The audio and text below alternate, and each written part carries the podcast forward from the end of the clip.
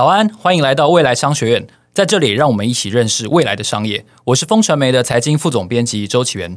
今天是劳动节，我认为在后疫情时代，改变人类最剧烈的面向之一，显然就是工作了。我们看到，在美国呢，有一些服务在矽谷巨头的劳工，他们宁可减薪，他们也永远都不想要再进办公室上班，反而他们可以接受到更远的郊区去生活，然后远距工作。另一个方面呢，我们看到在台湾受到少子化以及超高龄化两股力量的夹击，人才短缺的考验呢，其实也是更加的严峻。我们看到半导体业高喊找不到新进的员工，至于科学、科技、工程和数学，也就是俗称的 STEAM 这四个领域的大专学生，在台湾过去十年整整减少了八万多人。现在就连餐饮业还有物流业，此刻也都苦于缺工，而且秩序大乱。不过同一时间呢，其实我们也看到有一些企业好整以暇，他们准备就绪，让他们仍然成为求职者投递履历的头号目标。究竟这些企业他们对于人才有哪些培育计划？他们又怎么看待这股全球性的缺工的浪潮呢？今天邀请接受我们访问的来宾，他是海尼根的人资总监孙林平 Erica。让我们邀请 Erica 和听众朋友们分享一下。作为世界级的啤酒品牌，他们是如何选材还有用材的？让我们欢迎 Erica。Hello，Erica，你好。嗨，你好。嗨，听众朋友，大家好。是，我想先请教一下哦，今年海尼根预定在台湾要征求多少人才呢？嗯。呃，其实今年海尼根呃呃也因为去年我们开始有了酒厂的关系哦，那我们今年的确会呃大举的征才，那尤其是在呃酒厂那方面的人才跟人力，我们会呃需求的会比以往更多啊、呃。那现在其实呃在数量上面的话，其实在不同的呃阶段会有不同的需求哦、呃。那随着不同的这个呃酒厂的建制的过程当中，当然会有不同的。的数量了哈，所以现在我可能没有办法讲那么具体的数字，哦，但我可以说，呃，可能包含的范围从我们的基本的储备干部计划，然后还有就是一些专业的，像是这种呃 engineering，然后 packaging，或者是呃一些像是呃呃包装呃器材维修的部分，其实都会需要人才跟人力的，是。那大家很关心的一个话题就是加薪哦，因为毕竟要薪水提升才能够追上通膨嘛。哦，海宁跟今年可以透露一下他们会有加薪的计划吗？我们其实每年都会有这个加薪的呃计划，然后也都是每年实实在在在发生哦。是。那不过呃，如果等一下那个周副总编想要问我实际的幅度，我可能也不好意思跟大家分享哈。是。那不过我我可以保证的是，我们每年其实都会呃这么做啊，不管呃有没有疫情，或者是说呃景气的发生与否，因为我觉得海尼跟我们一直期望我们自己是能够呃吸引到最好的人才。所以在薪资福利跟人才发展的部分，我们都不太手软啦。有时候我们都自己讲说，呃，尤其在人才发展这一块，我们好像没有什么 ROI 的概念，我们比较是放远在未来跟长远的部分。是，如果说人才在整个呃，可以说是一场争夺战的话，我想就像我刚才一开始的时候所说到的。后疫情时代的争夺一定是更加剧烈的哦，每一个呃可能是快消品的品牌跟所谓的食品跟酒的品牌都在争夺同一群厉害的精英，因为毕竟我们现在面对的是一个少子化的趋势。那同时我们也都知道，其实海尼根有一个呃特色，就是你们有外派来台的员工，对不对？是的。那在这个方面，外派来台的员工占呃台湾这边分公司的呃比例大概是多少呢？嗯。目前呢，我会说，因为我们现在才刚跟这个酒厂合并的初期，是目前大概是占百分之五左右，是。哦但我预期其实这个数字会越来越多，是啊。毕竟呃，海宁跟台湾以前没有这样的一个呃点对点的供应链跟制造能力，所以呃，我们在这个酒厂建造的过程，会需要更多的外派的人力过来来协助我们呃打造一个世界级的酒厂。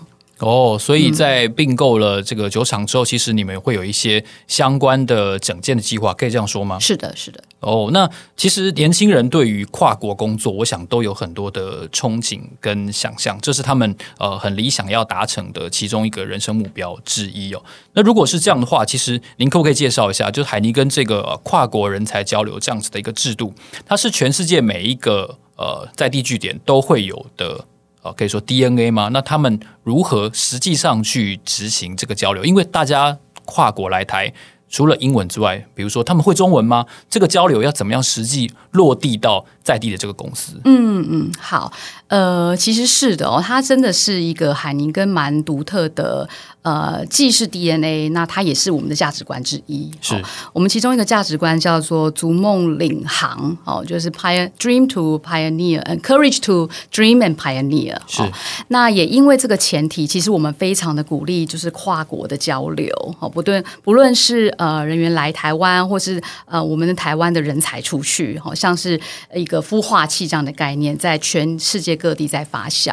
哦，那呃，当然在这个过程当中。我们会希望，就是说，提供给呃。从呃其他国家来台湾的同事呢，有蛮多的这些呃文化上面的这些适应的这些协助哦，可能在语言上面的协助，然后文化的这个理解的程度，我们都能够呃希望他们能够越快的去适应到台湾的文化跟工作环境，那当然他们就会有越好的表现。那同样的，我们的台湾的人才出去也会受到同同样的这个支持，让他们能够很快的就在当地能够发光发热。是。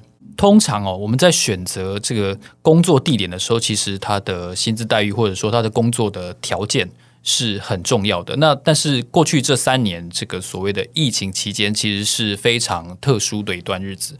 那我好奇的是，在这一段呃疫情的干扰当中，有外派人员继续留在台湾吗？那他们的工作内容，或者说他们在台湾的生活，是不是也要跟着三级警戒，然后要跟着在家？那他实际上的工作产出或者说效率，你们怎么去认定，然后给他们更多的协助？嗯嗯，呃。是的，的确，这个疫情是影响到全世界各地，然后台湾，那当然不论你是什么国籍都会受影响哦。那呃，基本上我们当然就是按照政府的那个他们的规范，不论是二级、三级，如果要在家或是不能有一些外出的政策的话，我们都会遵循哦。是。那本来就已经在台湾的这些外国的同事们，他们就的确是需要呃受到相应的这样的影响哦。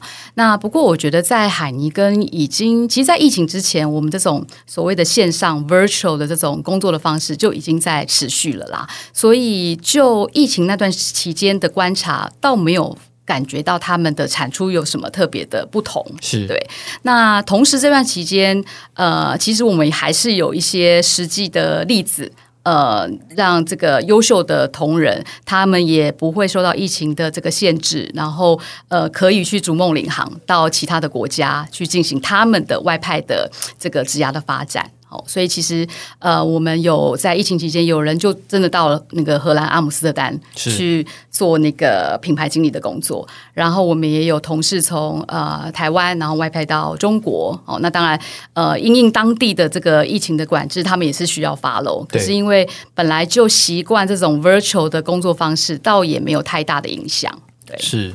那接下来我就要问非常非常，我相信是听众朋友很实际关心的问题哦，就是。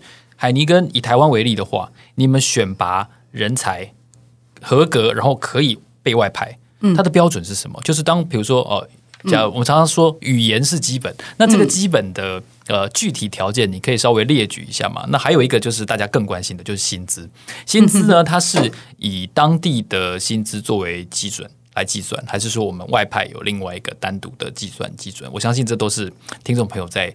形塑一个职场环境的想象，还有对一个品牌的认知的时候，一个非常重要的一个理解的基础。Okay, okay. 好啊，好啊，我觉得这是蛮好的问题。嗯、呃，我觉得基本上啦，就是我们每呃每年每个员工其实都会做这些职业发展的规划。哦，那当然每个人要为自己的职业发展负责。哦，那他想要什么？哈、哦，他敢要什么？那他需要表态。哦，那他表态了之后呢？当然他要有这些这个工作绩效啦，然后能力啦，去相。呼应嘛，是。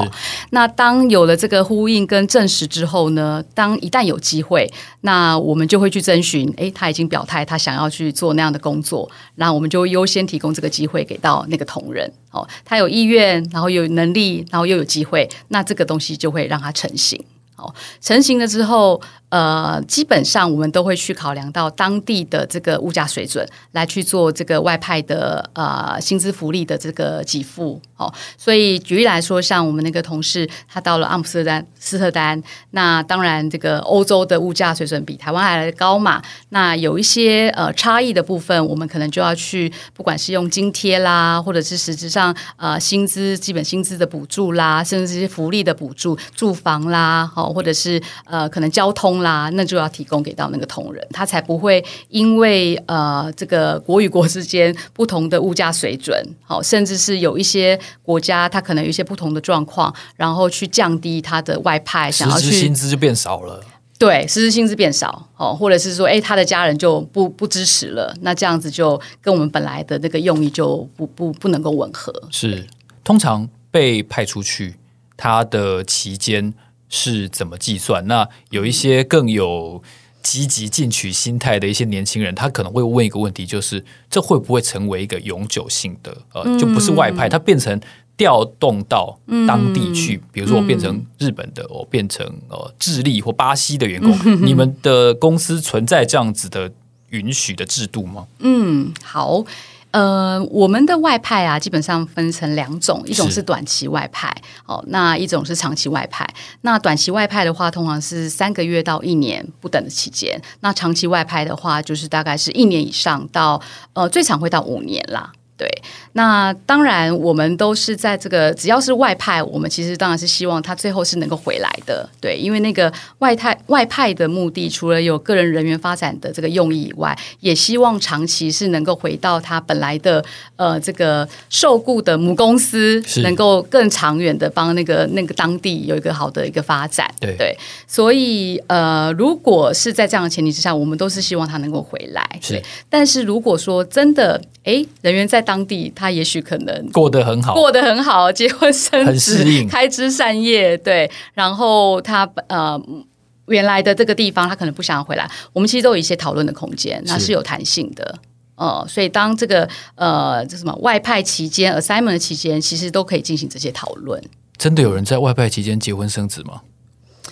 哎，目前就我呃，好像没有哎，对，但我我存在这个讨论不排除这个可能性，对，对，因为有单身外派的，哦、目前对，没错，对对对。哎，那现在在台湾的海尼根外派到台湾来的有哪些国家的员工呢？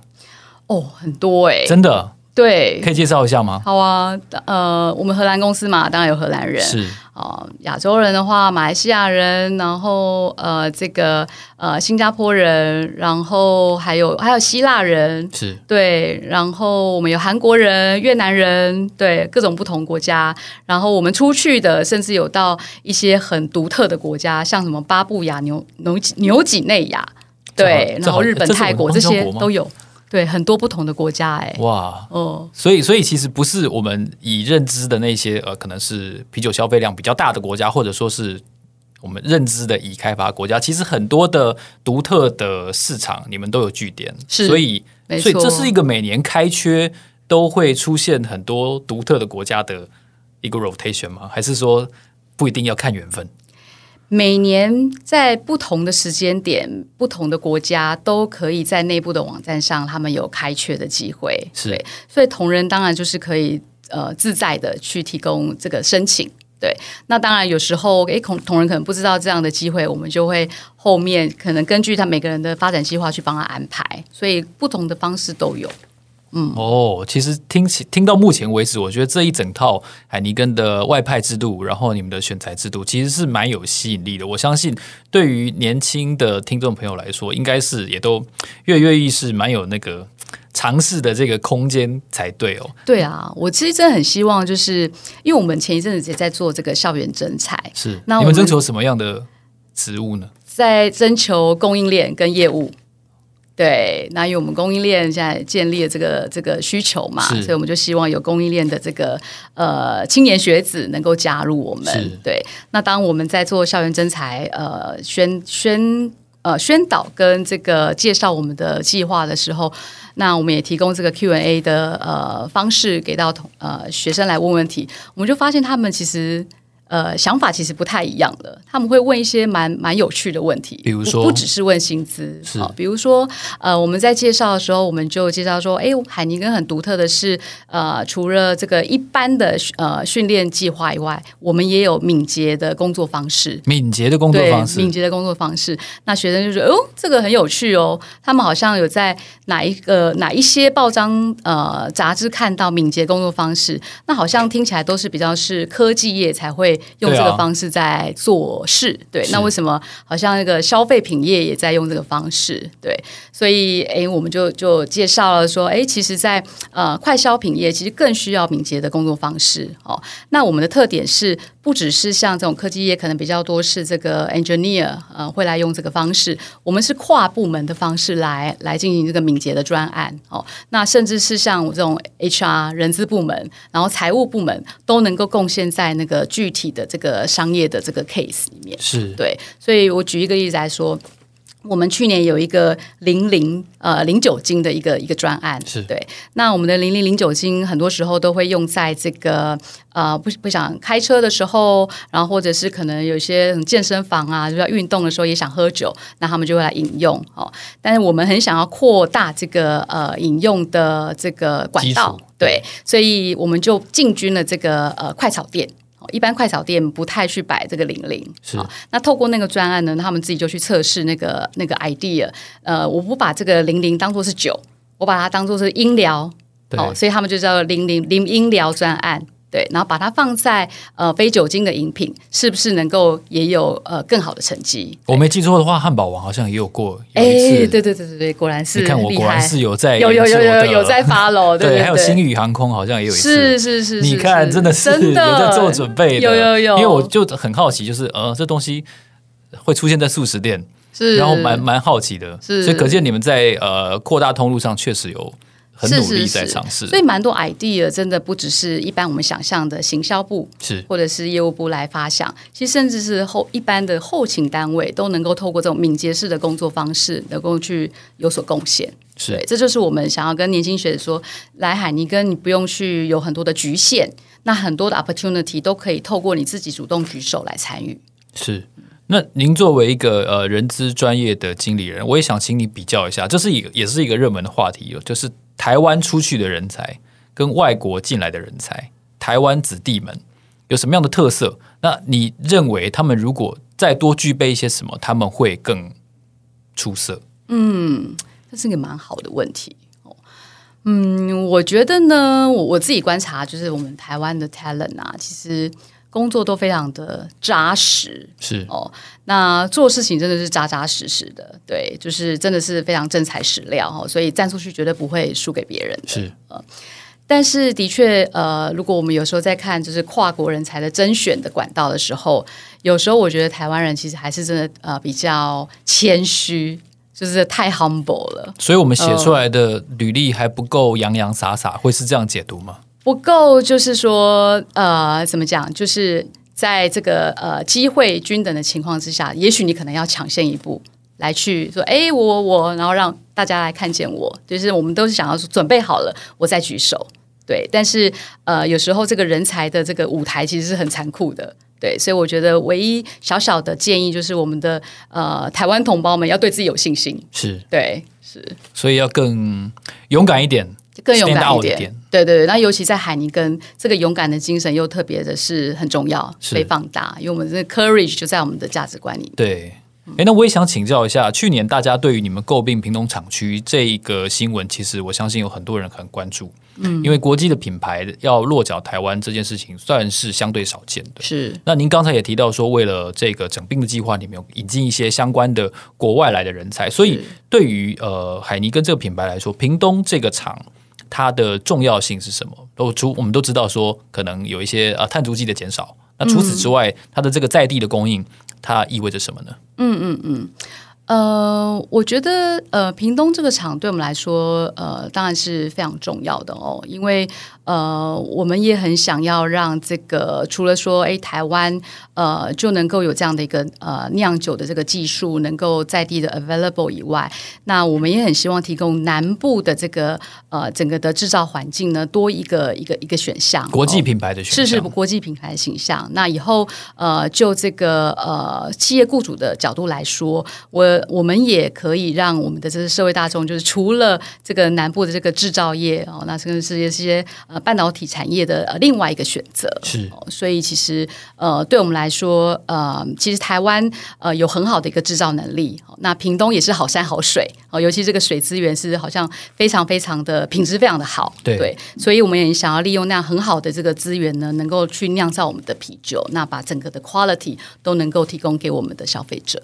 所以，一个国际品牌选择落脚在南台湾最南边的角落，其实存在着呃品牌跟供应链两种意义。我可以这样解读吗？是，是的，是的，是。嗯，那最后我也想请教一下，你们在人才培育的这个蓝图跟规划上面蛮完善的，所以你们曾经连年获得了一个叫做 HRAA 奖。嗯，嗯，可不可以跟听众朋友介绍一下 HRAA 奖是呃你们是得奖的理由是什么？那通常这个奖它的重要性是什么？OK，好，这个 HRA 是这个呃亚洲最佳雇主。是那呃在台湾的部分，它就是呃会让很多的企业来去做角逐。是那它这个呃竞赛的方式是，除了他们也要也要能够去怎么讲？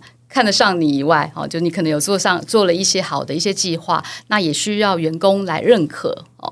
那我们透过那个员工认呃认可的这个呃问卷的反馈啊，我们看到呃员工其实很很 appreciate，就是在企业里面我们有很多频繁的呃部门的交流的一个机会哦。所以像我刚才提到这个敏捷专案就是一个其中一个方式哦。